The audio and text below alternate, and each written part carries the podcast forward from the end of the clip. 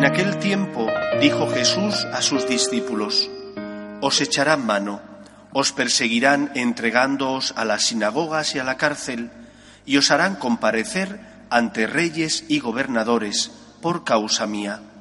Así tendréis ocasión de dar testimonio. Haced propósito de no preparar vuestra defensa, porque yo os daré palabras y sabiduría a las que no podrá hacer frente ni contradecir ningún adversario vuestro. Y hasta vuestros padres y parientes, y hermanos y amigos os traicionarán, y matarán a alguno de vosotros, y todos os odiarán por causa mía. Pero ni un cabello de vuestra cabeza perecerá. Con vuestra perseverancia salvaréis vuestras almas. Palabra del Señor.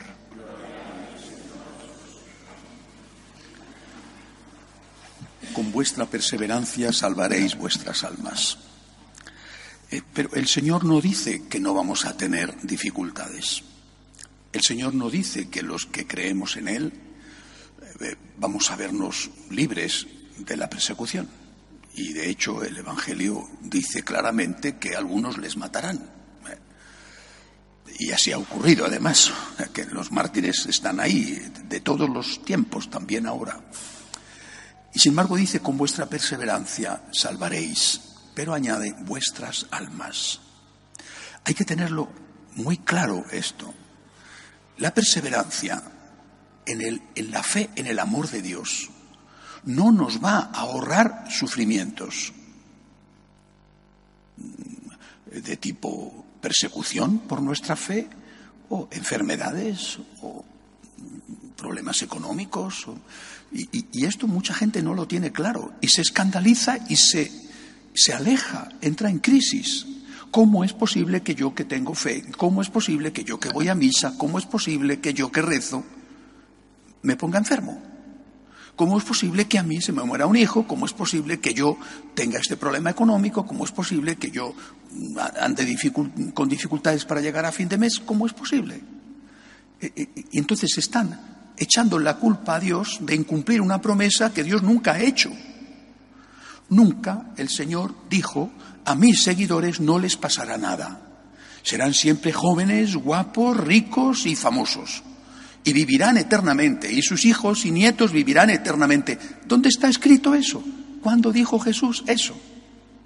Y sin embargo, muchos viven como si eso fuera una parte esencial de la promesa de Dios. Y cuando viene una dificultad, repito, a veces por persecución, por ser seguidor de Cristo, o simplemente por la vida, porque todo el mundo, creyente y no creyente, musulmán, judío, budista, católico, todo el mundo envejece y todo el mundo se muere, vienen los escándalos. ¡Ay, qué barbaridad! ¡Ay, fíjate tú! Es una cosa increíble. Nunca dan gracias a Dios porque amanece un nuevo día. Pero si un día amanece oscuro, ese día protestan. Nunca dan gracias a Dios y nunca han dado gracias a Dios, nunca, con obras, aunque de palabra y cortesía eh, hayan podido decirlo alguna vez, nunca agradecen a Dios por lo que tienen. Pero si algún día les falta algo, ese día se enfadan con Dios. Esto es absurdo.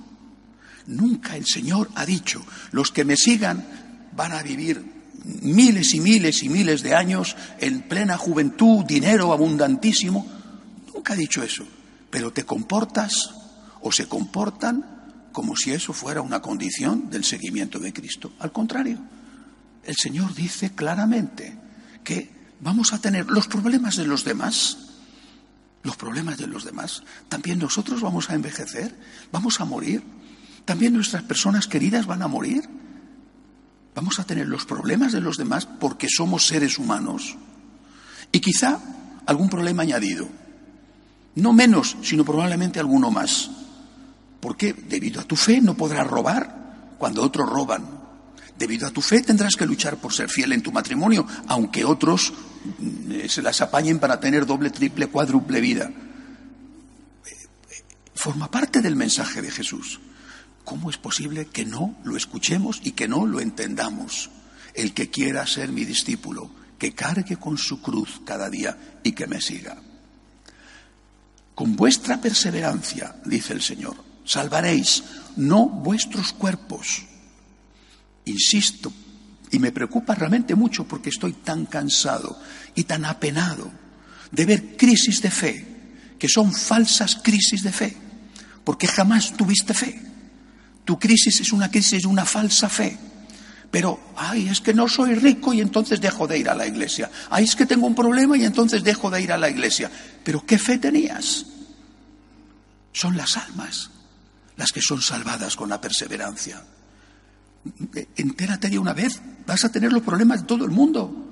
Y eso no puede ser un motivo para que te alejes de Dios. Preocúpate de salvar tu alma. Hay vida eterna. Métete esto en la cabeza y en el corazón.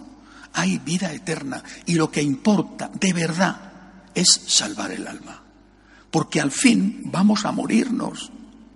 En, este tipo de sociedad que nos engaña haciéndonos creer que vamos a ser eternamente eh, jóvenes, guapos, ricos y famosos, la muerte es algo que es de mal gusto y que no existe, de la que no hay que hablar, pero que está ahí. Nos guste o no, está ahí. Y siempre se mueren los demás hasta que te toca a ti. Si nosotros no creemos en la vida eterna, entonces hemos dejado de creer en Cristo. Pero si creemos en la vida eterna, y es una parte esencial de nuestra fe, esto es lo que tiene que preocuparnos, perseverancia en el seguimiento de Cristo, perseverancia en la conversión, en el arrepentimiento cuando pecamos, perseverancia en la confesión, perseverancia en la caridad, porque salvaremos nuestras almas, porque el Señor nos dará el regalo de la salvación. Perseverancia en las dificultades, perseverancia en la cruz, perseverancia en la persecución, porque con eso podremos recibir el don maravilloso de la salvación. Pidámosle a Dios siempre, cuando hay problemas, Señor, dame la fuerza. Yo no tengo fuerzas, dame tú la fuerza.